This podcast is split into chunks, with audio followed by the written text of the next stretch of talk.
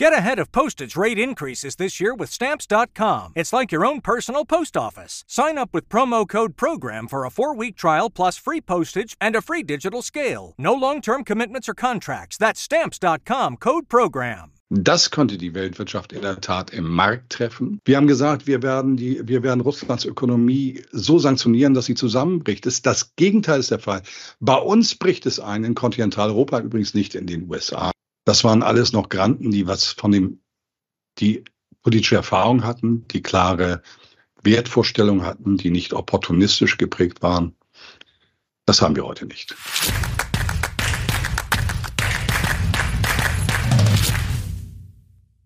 Servus Leute und herzlich willkommen in einem brandneuen Video auf meinem Kanal. Mein Name ist Mario Lochner und ich bin heute zurück mit einem hochkarätigen Gast. Er ist Chefvolkswirt der Netfonds AG und Börsenexperte. Herzlich willkommen, Volker Hellmeier. Ich freue mich wieder dabei sein zu dürfen. Hellmeier, wie immer ein großes Vergnügen und Leute, wenn ihr hochkarätige Gäste wie Herrn Hellmeier nicht mehr verpassen wollt, dann unbedingt jetzt den Kanal abonnieren. Herr Hellmeier, Sie haben vor kurzem gewarnt vor einem Ölpreis von 150 Dollar dass das passieren könnte. Was müsste denn dafür passieren? Dafür müsste es einen Flächenbrand im Nahen Osten geben, der eine, ein enormes Potenzial hätte, die gesamte Weltwirtschaft ähm, zu belasten in einer Form, wie wir es seit Jahrzehnten nicht gesehen haben. Dagegen wären Folgen wie der Ukraine-Krieg, der eher eine regionale Wirkung hat, ähm, auch makroökonomisch maßgeblich für Europa. Ähm, also das wäre unvergleichbar, weil damit die Versorgungsketten dieser Welt gestresst würden. Und auch hier stünde übrigens Europa aufgrund der Importabhängigkeit wieder am stärksten Feuer. Aber es ist nicht mein präferiertes Szenario. Aber wir müssen es als Risikoszenario äh, im Auge haben. Und das ist auch genau das, was die Finanzmärkte spiegeln. Sie gehen nicht in einen Chaos-Modus über, sondern sie ähm, diskontieren dieses Risiko ein Stück weit, ohne aber sich auf diese, auf dieses Szenario voll zu positionieren. Bislang scheint ja eine Eskalation überhaupt nicht eingepreist zu sein. Die Kurse haben ein bisschen nachgegeben, aber so viel kann da wahrscheinlich noch nicht drin sein. Jetzt haben wir ja drei grobe Szenarien, Herr Hellmeier. Lassen Sie uns da mal drauf blicken. Szenario eins, es bleibt ein regionaler Konflikt. Szenario zwei, man hätte dann einen kleinen Flächenbrand, aber schon mit mehreren Fronten, aber auf jeden Fall eine Ausbreitung. Und Szenario drei, ja, wollen wir es nicht hoffen, dann einen Konflikt zwischen Iran und Israel, also wahrscheinlich einen größeren Flächenbrand. Vielleicht können Sie das für uns mal einordnen, ja, wie Sie darauf blicken und was Ihre Szenarien und Wahrscheinlichkeiten sind. Ich gebe dem ersten Szenario, dass es ein regionaler und ein temporär relativ kurzer Konflikt bleibt, dass die höchste Wahrscheinlichkeit mit 60 Prozent. Warum gebe ich äh, diesem Szenario die höchste Chance? Weil es gibt einen dramatischen Unterschied zum Beispiel zum Thema Ukraine-Konflikt, Ukraine-Krieg. Bei Ukraine-Krise und Ukraine-Krieg gab es keine Bereitschaft zu nachhaltig, äh, nachhaltiger Diplomatie, um den Konflikt zu lösen. Im Gegenteil, also äh, der Westen war sprachlos und war nicht gesprächsbereit. Was wir hier haben, ist eine vollständig andere Situation, weil eben auch die Tragweite dieses Konflikts eine ganz andere ist für alle Beteiligten der Welt. Und so sehen wir aus China, aus Russland, ähm, selbst heute von Rishi Sunak aus Großbritannien, aus der, von der Europäischen Union mahnende Stimmen, die alle in ein Crescendo der Diplomatie eintauchen, um es, wie gesagt, beim regionalen temporären Konflikt zwischen Israel, Palästina und Hamas zu halten. Und ich wünsche es den Menschen, ich wünsche so schnell wie möglich Frieden. Wir lernen ja aus der Ukraine-Krise, dass man sich sehr irren kann, was die Traktion eines solchen Konflikts anbetrifft. Wenn wir mal auf die verlorenen Menschenleben schauen, dann reden wir von Größenordnung, äh, wenn wir Ukraine und Russland zusammennehmen, irgendwo von 700.000 Menschen. Das ist ja keine Kleinigkeit. Und wie viele Verletzte und wie viele Existenzen sind dadurch zerstört worden. Ähm, also insofern gilt es hier schon Maß und Mitte zu halten. Und ich denke, diese Adressen gehen sowohl äh, von Moskau und Beijing in Richtung Teheran als auch von Seiten des Westens in Richtung Israel. Aber es ist ein globalerer Zuschnitt, muss man deutlich sagen. Und das ist die Konfidenz, warum ich sage, 60-prozentige Wahrscheinlichkeit, dass es ein regionaler, temporärer Konflikt zwischen Israel, Palästina, äh, um Palästina und Hamas geht. Nehmen wir das zweite Szenario. Äh, das zweite Szenario, äh, eine Chance von 25 Prozent. Das dritte Szenario, dann, was bleibt übrig? 15 Prozent. Ich wünsche uns das nicht. Es gibt übrigens ein viertes Szenario, dass aus dem dritten Szenario am Ende ein dritter Weltkrieg wird. Also das wäre das ultimativ negative ähm, ähm, Bild, das man haben kann. Und da muss man mal fragen, um was geht es hier eigentlich? Ist dieser Konflikt, den wir haben, eine solche Eskalation wert? Und da sage ich ganz deutlich Nein. Aber dieser Konflikt macht eins deutlich, dass wir in den letzten mehr als 70 Jahren dieses Thema Palästina-Israel nie wirklich nachhaltig beordnet haben. Und es gibt im Moment sehr gut, ein sehr gutes Interview, aktuell auch mit Herrn Lüders, der einmal die Zusammenhänge darstellt, ohne eine Seite zu nennen, weil es ist wichtig, wenn man solche Konflikte hat, sich in, in der Tiefe mit der Historie, mit dem Status quo auseinanderzusetzen, um dann vor dem Hintergrund der Historie und dem, des Status quo einen Ansatz zu machen für eine Lösung, die für beide Seiten Menschenrechte gewährleistet und eben diese unfassbaren Aggressionen, mit denen wir konfrontiert sind, jetzt auch seitens Hamas, äh, aber auch in der Gegenreaktion, diese, um diese Situation vermeiden zu helfen.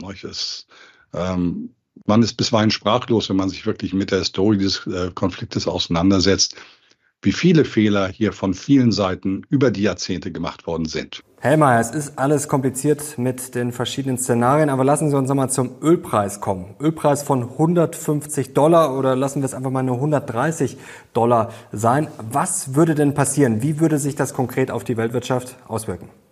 Die Frage ist eigentlich, die Frage, Herr Lochner, ist nicht, ob wir kurzfristig mal auf 130, 150 Dollar springen. Wenn das kurzfristig ist, eine Sache von der Werbung, sagen wir, ein, zwei Wochen, ist das Ganze für die Weltwirtschaft eher irrelevant. Was relevanter wäre, ist erstens die Versorgungssicherheit mit fossilen Brennstoffträgern in der Welt. Das könnte die Weltwirtschaft in der Tat im Markt treffen. Das Preisniveau ist eigentlich ein sekundäres Element. Äh, weil das Grundrauschen der Welt, die Grundversorgung der Menschen muss gewährleistet werden, dann kann man auch mit höheren Preisen umgehen. Das hätte eine bremsende Wirkung. Das wäre eher ein konjunkturelles Drama, äh, sicherlich sehr negativ, aber überschaubar noch in der Relation wegen des Themas Grundversorgung in der Welt zu gewährleisten. Wenn aber damit auch die Versorgungssicherheit in der Welt einbreche, dann hätten wir ein strukturelles Problem. Und das strukturelle wäre ungleich größer als das konjunkturelle. Das heißt also kurzfristige Werfung, ich erinnere daran, nach der Ukraine-Krise waren wir auch mal hoch bei 120, 30 Dollar im Ölpreis. Das ging dann auch relativ zügig zurück. Äh, das hatte auch Verwerfungen zur Folge, aber keine in der Form, als dass der Weltwirtschaft struktureller Schaden in Breite und Größe in bestimmten Regionen sehr wohl, aber nicht in Breite und Größe zugefügt wird. Das letztere Thema, wenn es ein dauerhaftes Versorgungsproblem wird, hat eine ganz andere Qualität. Und es macht noch mal eins deutlich. Und das möchte ich hier an dieser Stelle betonen. Und da bin ich ganz bei der Internationalen Energieagentur. Die Internationale Energieagentur hat vor anderthalb Jahren gesagt, wir können nicht ohne die fossilen Brennstoffe äh, Russlands in der Welt auskommen. Und das ist vollkommen richtig. Und was wir heute sehen, ist mit dem Preismanagement, ich erinnere an das dritte Quartal, ohne dass jetzt geopolitisch sich da was verschärfte. Wir hatten eine flaue Weltkonjunktur, also ja am unteren Rand der Band, Bandbreite, dass der Ölpreis um 25 Prozent gestiegen ist durch Preismanagement, durch Moskau, äh, durch Russland und Saudi-Arabien, in dem Produktion gekürzt wurde. Das ist eine Durchschlagskraft, die ist beachtlich. Und ich möchte in dem Zusammenhang auch eine gewisse Mahnung Richtung der westlichen Länder, insbesondere in Europa, weil wir haben eine größere Importabhängigkeit bei fossilen Brennstoffträgern, richten. Ähm, ohne Energie geht überhaupt nichts. Wir sind in einem energetischen Zeitalter. Und die Versorgungssicherheit ist die Grundlage für Investitionstätigkeit, für Stabilität des Kapitalstocks. Und damit sollten wir auf keinen Fall spielen. Es ist von elementarster Bedeutung für die gesellschaftspolitische und politische Stabilität, dass wir hier eine Politik führen, die den Zielen der Wirtschaftsregion, der Menschen vor Ort und der Unternehmen vor Ort gerecht wird. Und der BDA neben BDI und dem DIHK haben alle gewarnt, dass das energetische Thema das bedeutendste ist für den Standort Deutschland. Warum ist das so? Weil eine energetische Versorgungsunsicherheit und eine nicht gegebene Konkurrenzfähigkeit bei Preisen, die im Moment, äh, äh, die im Moment dominant ist. Investitionstätigkeit in den energieintensivsten Standort des Westens, was Deutschland ist, unterbindet. Diese Unsicherheit bedeutet auch, dass so etwas wie das Wachstumschancengesetz das richtige Thema adressiert, eine unterproportionale Wirkung haben wird. Das energetische Thema ist vollständig zu bedienen, um überhaupt die Chance zu haben, hier nachhaltig wieder positive Investitionsquoten auf die Beine zu stellen, die bitter notwendig sind, vor dem Hintergrund auch Netto-Kapitalabflüsse letztes Jahr 132 Milliarden Dollar. Hellmeier, Diplomatie wünschen wir uns wahrscheinlich alle, aber jetzt spiele ich mal ein bisschen den Mr. Doom und streue mal ein bisschen Salz in die Wunde, denn die Frage ist natürlich, die man sich da mal stellen muss, äh, cui bono. Auf den ersten Blick haben wahrscheinlich die wenigsten Länder und äh, Teilnehmer Interesse an einem hohen Ölpreis, an Wirtschaftsproblemen. Aber auf den zweiten Blick gibt es ja dann auch Länder, die profitieren zum Beispiel von einem hohen Ölpreis und haben dann vielleicht auch andere Interessen. Wie sehen Sie denn da die Player und gibt es da nicht vielleicht ja im Hintergrund einige Kräfte, die zündeln, wie zum Beispiel auch ja, Russland, Iran und Co.? Das sehe ich grundsätzlich nicht. Ich möchte mit dem globalen Süden, mit Ländern wie äh, dem Iran äh, beginnen. Ähm, für alle Länder des globalen Südens, die sich jetzt ja auch politisch organisieren mit BRICS Plus im, ab Januar nächsten Jahres und dann irgendwann mal auch BRICS Plus Plus mit weiteren 20 Ländern, dann bedarf es für die Solidarität des globalen Südens auch einer Preislichkeit der Energie für viele Länder, die nicht Öl produzieren sind, die für sie verträglich ist. Ich glaube, das ist ein ganz wichtiger Punkt. Ich glaube, dieses Wissen gibt es auch im Bereich des globalen Südens. Um das nochmal deutlich zu machen, der globale Süden, also die nicht, ich nenne alle nicht westlichen Länder, Länder haben heute einen Anteil in der Weltwirtschaft um die 70 Prozent. Der West noch 30. Wir hatten mal 80 Prozent 1980. Und diese Länder organisieren sich jetzt. Und wenn wir BRICS Plus einmal nehmen, wenn dieses Format dann ab Januar umgesetzt ist, dann stehen die für 46 Prozent der Weltbevölkerung, für 37 Prozent der Weltwirtschaft und sie kontrollieren 80 Prozent der Weltölproduktion. Und wenn wir BRICS Plus Plus denken, dann werden sie ganz große Teile, die ganze gesamte Rohstoffpalette bedienen. Und diese Länder haben kein Interesse daran, dass die Welt zerfällt oder in kriegerische Auseinandersetzung geht. Im Gegenteil, für sie ist Frieden das Wichtigste, um die Potenziale, die man jetzt durch die ähm, durch das Zusammenwachsen dieser Regionen, um diese Potenziale auch zu heben. Also von daher sehe ich in diesem Sektor nicht den Willen für einen Flächenbrand. Iran ist natürlich ein spezifisches Thema aufgrund der kritischen das ist auch eine gute Ausdrucksweise, aufgrund der sehr problematischen äh, Positionierung zu Israel. Da, da, spielt dann auch eine gewisse Emotionalität eine Rolle. Und Emotionalität ist immer gefährlich. Deswegen können wir das Risiko nicht vollkommen aushebeln. Aber das sehe ich nicht. Jetzt schauen wir mal Richtung USA. Die USA haben auch ein Problem. Weniger ein Inflationsproblem, kein Versorgungssicherheitsproblem bei Energie, äh, aber im Zweifelsfall ein Preisproblem, weil die US-Haushalte sind gestresst. Das sehen wir aktuell daran, dass die Kreditkartenumsätze plötzlich nicht mehr steigen müssen. Die teuersten Kredite, die Leute sind tapped out, wie der, der Engländer Amerikaner sagt. Also sie sind am Rand ihrer Bonitäten, ihrer Möglichkeiten, um ihren Konsum aufrechtzuerhalten. Also äh, vor einem Wahljahr ist es nicht sinnvoll, dann dieses Land diesbezüglich dann noch zusätzlichen Stresszuständen auszusetzen. Das ist eher unwahrscheinlich. Und ich sehe auch nicht das Interesse der USA, äh, hier für einen Flächenbrand. Es gibt eine Positionierung pro Israel, die ist historisch festgelegt. Die sehen wir auch latent in den UN-Voten bei Resolutionen gegen Israel, die latent von den USA konterkariert werden durch ihr Veto. Aber ich sehe nicht, dass der Wille vorhanden ist. Im Gegenteil. Ähm, aus europäischer Sicht genau dasselbe. Wir können kein Interesse dran haben. Deswegen nochmal diplomatische Lösung steht im Vordergrund. Und äh, hohe Ölpreise, wenn man, wenn man die temporär bekommt, aber damit das Geschäftsmodell, von dem man lebt, zerstört, kann nicht im Interesse der Erdöl exportierenden Länder sein, sondern bei denen ist es eher für mich ein Balancing. Und diese, diese Balance liegt zwischen 80, 85 Dollar ist unten jetzt, wenn wir jetzt mal ein Brand festmachen wollen, und äh, 100 Dollar maximal, vielleicht mal kurzfristig 105, 110 ist oben. Ich denke, das ist die Bandbreite, in der wir, in der man seitens OPEC, OPEC Plus, Saudi-Arabien und Russland, die beiden spielten jetzt als Swing Producer eine ganz entscheidende Rolle, das Preisniveau haben will. Damit verstetigt man auch bei Kürzungen selbst die Einkommensflows für diese Länder. Damit schafft man eine Berechenbarkeit. Das ist übrigens auch eine gewisse Abnabelung von Chicago Board of Trade, äh, von der Dominanz, die der Westen früher im Setting dieser Preise hatte.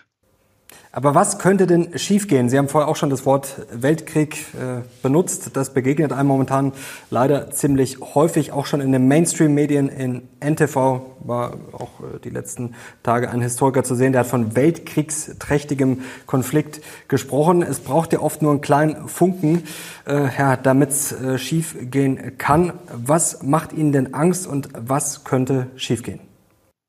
Es gibt zwei Themen übergeordnet, die die Risiken hoch waren. Es sind drei. Ein Mangel an Intellektualität in den Eliten, eine Emotionalisierung der Verantwortlichen und ein Leben in Narrativen.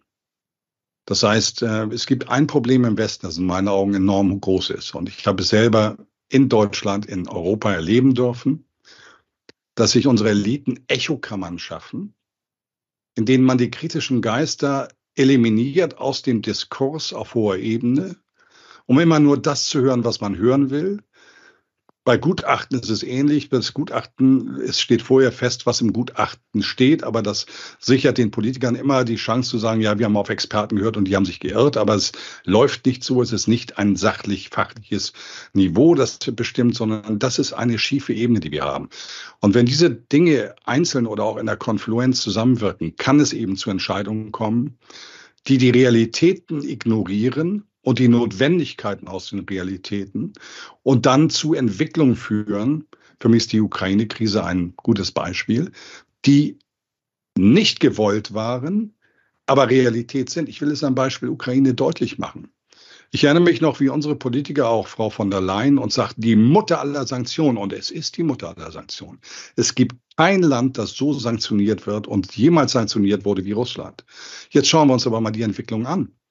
Der IWF sah sich genötigt, die, die, die BIP-Prognose im letzten Jahr Oktober 2022 minus 2,3 Prozent auf jetzt plus 2,2 Prozent nach oben zu revidieren für das laufende Jahr 2023. Nicht mal ein westliches, also von den großen westlichen Ländern wie USA, USA kommt dieses Jahr laut IWF auf plus 2,1. Der Rest fällt deutlich ab. Dann schauen wir mal auf Frühindikatoren, die Einkaufsmanager-Indizes. Da oszillieren die Indikatoren von Standard Poor's ermittelt für Russland um 54, 55, also deutliches Wachstum. Und wo liegen sie im Westen? Sie liegen dramatisch drunter. Wenn wir nach Deutschland schauen, produzierendes Gewerbe unter 40. Wir haben gesagt, wir werden, die, wir werden Russlands Ökonomie so sanktionieren, dass sie zusammenbricht. Das, das Gegenteil ist der Fall. Bei uns bricht es ein, in Kontinentaleuropa, übrigens nicht in den USA, weil sie eben nicht unsere Probleme haben. Und anstelle jetzt zu sagen, wenn man also sich vollkommen geirrt hat und mit elf Sanktionspaketen jetzt das zwölfte anzunehmen, dazu hat Einstein was gesagt. Wenn man immer dasselbe tut und immer dasselbe Ergebnis dabei rausgekommen ist und man das weiter tut, ist es schon mutig, das ist meine Übersetzung, dann von einem anderen Ergebnis dieser zwölften Maßnahme auszugehen. Und am Ende bezahlen es ja unsere Unternehmen, unser Standort und unsere Bürger.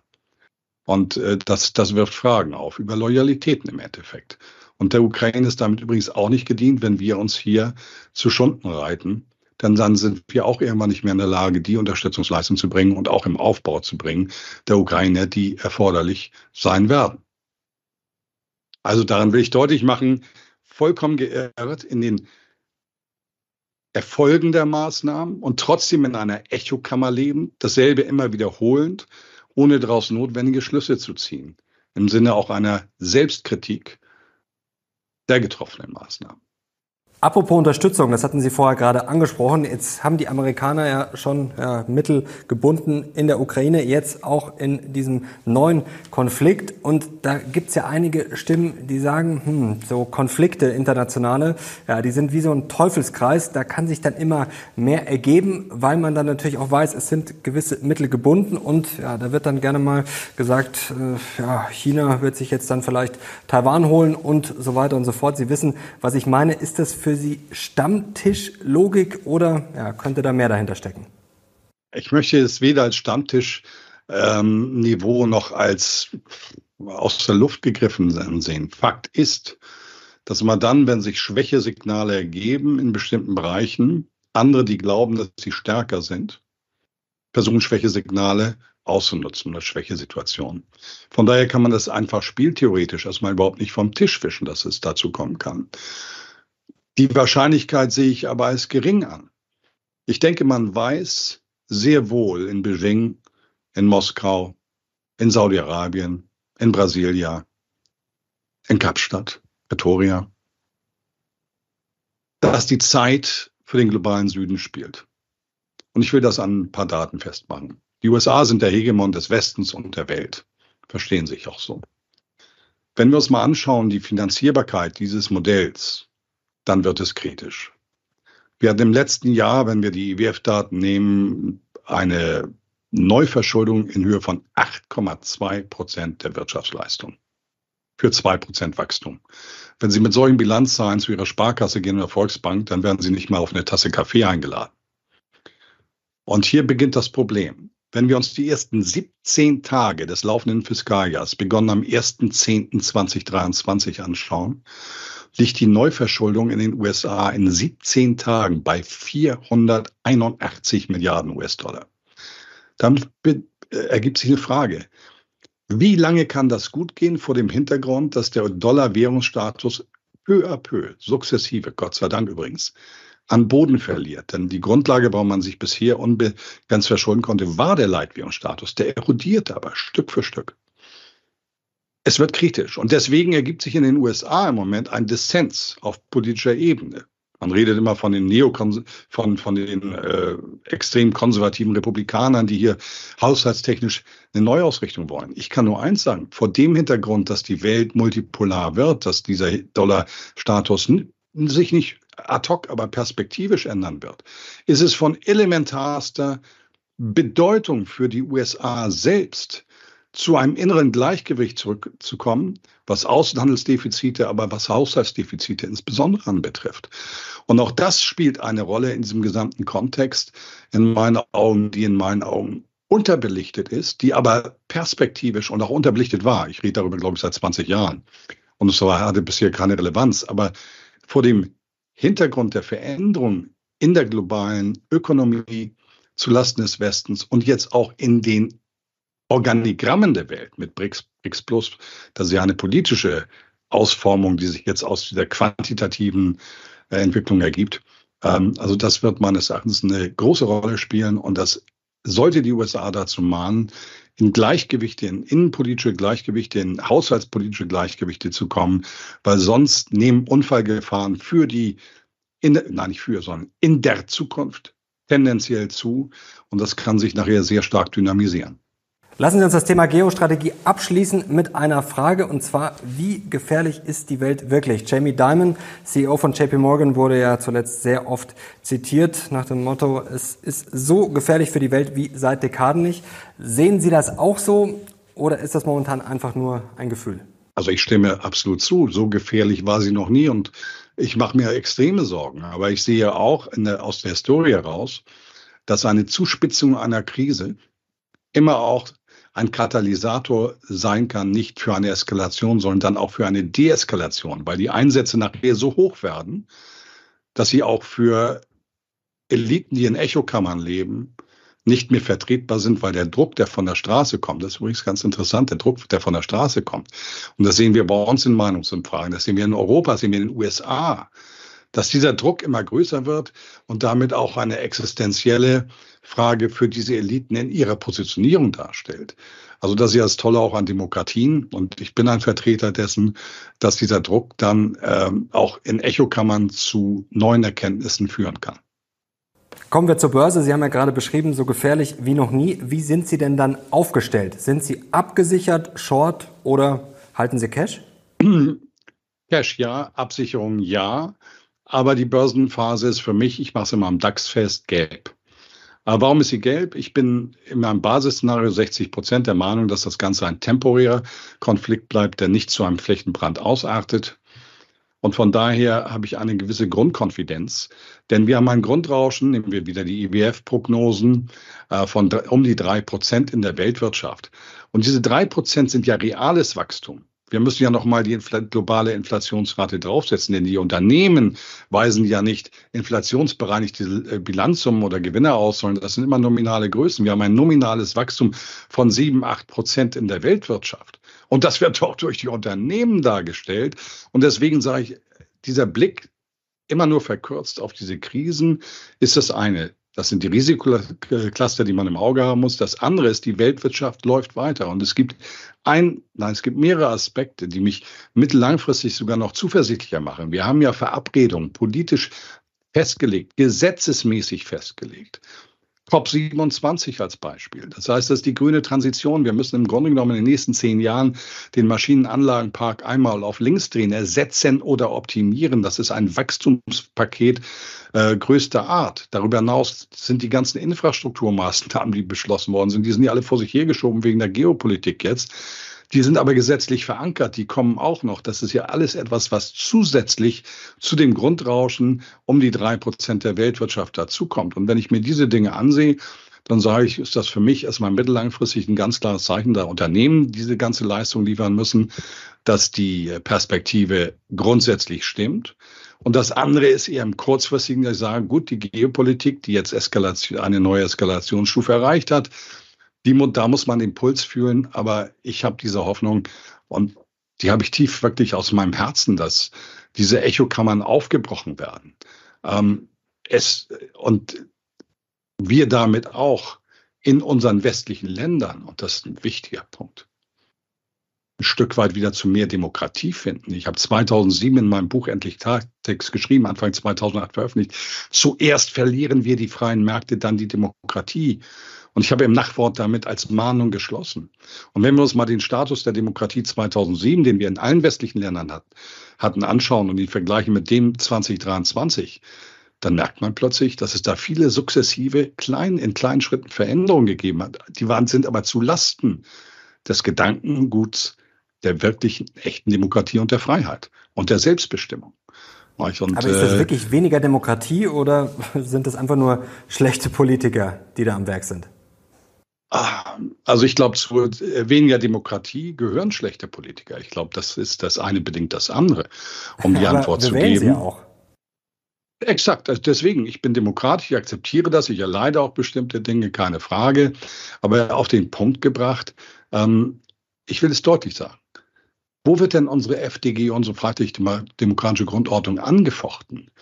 Vor drei, vier Monaten hat die Innenministerin Frau Faeser das Thema Beweislastumkehr in den Diskurs gebracht. Dass also der, der angeklagt wird, beweisen muss, dass er unschuldig ist und nicht andersherum.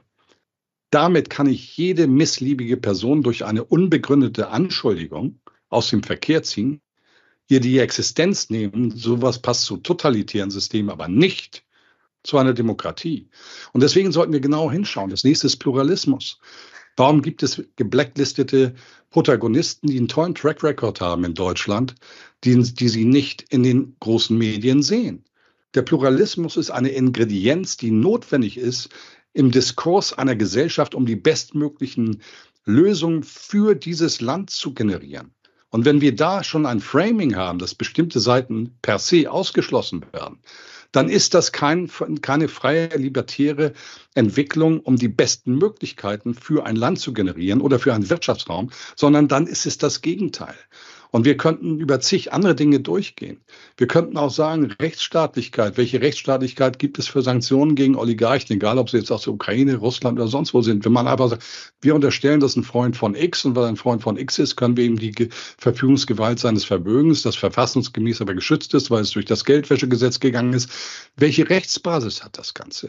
Also das wir, wir, wir haben viele, viele Fragen im Raum, die in meinen Augen eine Antwort harren und einer besseren Antwort als die, die wir derzeit geben.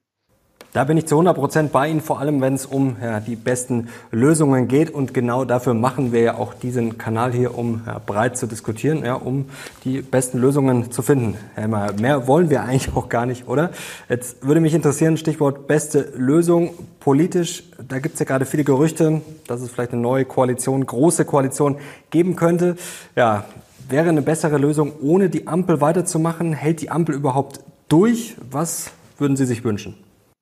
Wenn ich einen Wunsch frei hätte, dann hätte ich gerne eine Regierung von Experten und nicht von Parteifunktionären.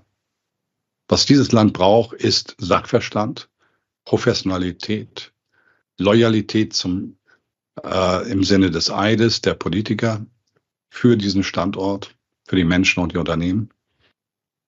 Und dafür wäre eine Expertenregierung das Beste. Ich muss ehrlich sagen, ich verfolge Politik lange und ich war ein Politikfan. Gerhard Stoltenberg, als ich Bundeswehrsoldat war bei der Luftwaffe, hat mich sogar im Schloss empfangen, weil ich mich eingesetzt habe als Bürger in Uniform für die freiheitlich-demokratische Grundordnung.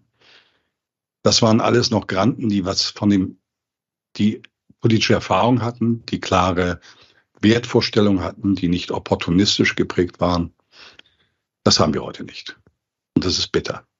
Und deswegen brauchen wir eigentlich Experten. Oder wir bräuchten Politiker, die sich Experten nicht im Rahmen von Echokammern, sondern im Rahmen eines offenen Diskurses stellen, um die besten Möglichkeiten für ein Land zu generieren. Und das wäre mein Wunsch. Und über das Wohl und Wehe dieser Regierung oder einer nächsten dann mit Herrn Merz mit, äh, mit, mit beteiligt, man muss ja fragen, was verändert das dann? Wo sind denn die unterschiedlichen Positionierungen? Da gibt es welche. Aber ich komme zurück zu unserem, zum Eingang unseres Gesprächs. Ja, das Wachstumschancengesetz begrüße ich. Ich lobe die Bundesregierung dafür. Aber wenn wir das energetische Thema nicht hinbekommen, und das kann ich bei der CDU-CSU nicht erkennen, dann werden die ganzen Früchte dieser Reformen, die dort angestoßen werden, eine unterproportionale Wirkung haben. Man muss also verstehen, was sind primäre Risiken, was sind sekundäre. Das ist die Kunst der Abstraktion, das ist ein hohes Maß an Intellektualität, das ich hier voraussetze. Aber das erwarte ich auch von den Leuten, die in diesen Positionen sitzen. Vorläufiges Fazit, die Welt gerade sehr gefährlich. Politik auf jeden Fall ausbaufähig, aber Sie sind auch zuversichtlich, was Trends, was Investitionsbedarf betrifft für Wirtschaft und Börse. Steht deswegen Ihre These vom letzten Mal noch, dass der DAX am Jahresende höher steht? Diese Chance ist etwas eingeschränkter. Ich stehe noch dazu, weil ich im 60-Prozent-Szenario davon ausgehe, dass wir in den nächsten Wochen hier zu einer Befriedung der Situation kommen. Und wenn wir uns mal Bewertungen anschauen, dann ist der Boden dafür immer noch gegeben, ja. Aber das Eis dieser Prognose ist ein Stück weit geschmolzen, ist dünner geworden. Und äh, wer das Ganze verfolgen will, lasse mich das auch sagen, Herr Lochner. Ich lade dazu ein. Hellmeier Report, kostenlos. Ähm, wir sind jeden Tag am Ball. Die nächste Woche übrigens nicht. Da bin ich mal auf Sylt. Und äh, aber ansonsten bin ich ich freue mich auch. Das Wetter soll schlecht sein, aber für Norddeutsche gibt es kein schlechtes Wetter. Und äh, wir, wir müssen den Puls fühlen im Moment geopolitisch. Aber ich denke schon, und das ist mein Grundoptimismus auch, dass der Druck, der im Moment da ist, aus den eigenen Bevölkerungen in der Tendenz zunimmt, dass wir rationalere Entscheidungen treffen werden zukünftig als vielleicht in der jüngeren Vergangenheit. Ich habe vor kurzem gelesen, dass Sie durchaus bullish sind, auch für deutsche Aktien, für richtig verprügelte Branchen wie Chemie und Co. Also bieten sich da gerade Chancen, wenn man mal vielleicht blickt auf die Bayers, BASFs und Co. Natürlich immer vorausgesetzt, es gibt jetzt keinen ja, richtigen exogenen Schock. Für mich eindeutig ja. Und äh, wenn Sie meinen Ausführungen lauschen, dann merken Sie ja, wir müssen unheimlich viel wirklich Hardware wieder schaffen. Das ist Old Economy. Davon wird natürlich auch der ganze gesamte IT-Bereich, weil heute ist Hardware ja mit viel mehr IT ausgestattet als jemals zuvor und das wird noch immer weitergehen mit Artificial Intelligence, Intelligence als Beispiel. Also äh, für mich ist dieses Thema AI und Old Economy in der Mischung für mittellangfristig orientierte Anleger von enormer äh, Signifikanz. Dort sehe ich riesige Chancen und äh, ich möchte noch eins betonen. Wenn wir noch mal auf die jüngere Story der letzten zehn Jahre schauen, dann sehen wir doch, dass die Wachstumstreiber in den Emerging Markets, im, vor allen Dingen im asiatischen Raum, liegen. Und dort wird weiter der Motor sein, dort wird die Nachfrage hoch sein. Wir haben hier Wachstumsraten in dieser Region bei fünf Prozent. Und ich habe übrigens keine Angst bei China, wenn die mal nur 4,6 wachsen. Weil heute 4,6 oder 5 Prozent sind ja eine ganz andere Hausnummer als 5 Prozent vor zehn Jahren. Da mag, hätte das problematisch sein können, weil in den zehn Jahren ist die Basis, auf denen die Prozente gerechnet wird, ja dramatisch gewachsen. Das muss runterkommen, um nicht Überhitzungserscheinungen am Ende zu liefern und Fehlentwicklung. Also ich bin sehr entspannt. Ich schaue mit großer Freude Richtung Asien. Ich schaue mit zunehmender Zuversicht Richtung Südamerika. Und ich schaue auf Afrika das erste Mal so, dass ich sage, die Potenziale, die da sind, haben eine höhere Wahrscheinlichkeit, gehoben zu werden, als jemals seit 1945. Weil es ergibt sich in Afrika grundsätzlich ein neues Selbstbewusstsein, eine Neuorientierung, wo man begriffen hat, dass diese These von mir, Aristoteles, wer Strukturen schafft, wer positive Strukturen schafft, äh, schafft damit Konjunktur, positive Konjunkturimpulse, die dann die Cashflows generieren.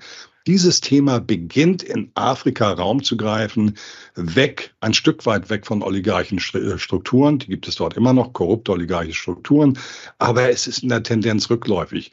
Und wer sich mit Volkswirtschaft beschäftigt, weiß, wir reden hier über Grenznutzenlehre. Das heißt, der Grenznutzen für Investitionen in diesem Raum nimmt genau durch diese Tendenz zu. Und insofern es ist enorm interessant. Das Einzige, was ich uns wünsche in Europa, ist, dass wir nicht weiter in Narrativen und Echokammern leben und erkennen, was sich da in der Welt verändert, um daraus die richtigen Schlüsse für die Zukunftsfähigkeit unseres Standorts zu generieren. Und das hat nichts mit Anti-Amerikanismus, Anti-West zu tun, sondern es hat etwas mit der normativen Kraft des Faktischen zu tun. Und wer die ignoriert, wird von der Realität eingeholt. Und wir werden im Moment davon eingeholt, von 16 Jahren Merkel durchschlafen. Damals habe ich sie übrigens kritisiert und wissen Sie, was ihnen dann passiert ist in den elitären Kreisen der Ökonomen? Lass uns nicht darüber reden, selbst intern, sondern man redet über die Erfolge, die es auch gibt, aber nicht über die kritischen Themen. Guter Manager erkennt aber die Schwächen, um sie dann rechtzeitig in den Fokus zu nehmen, damit sie gar nicht erst in Blüte kommen können. Aber das nur am Rande. Afrika wäre vielleicht ein spannendes Thema fürs nächste Mal, wenn wir uns unterhalten, Herr Hellmeier.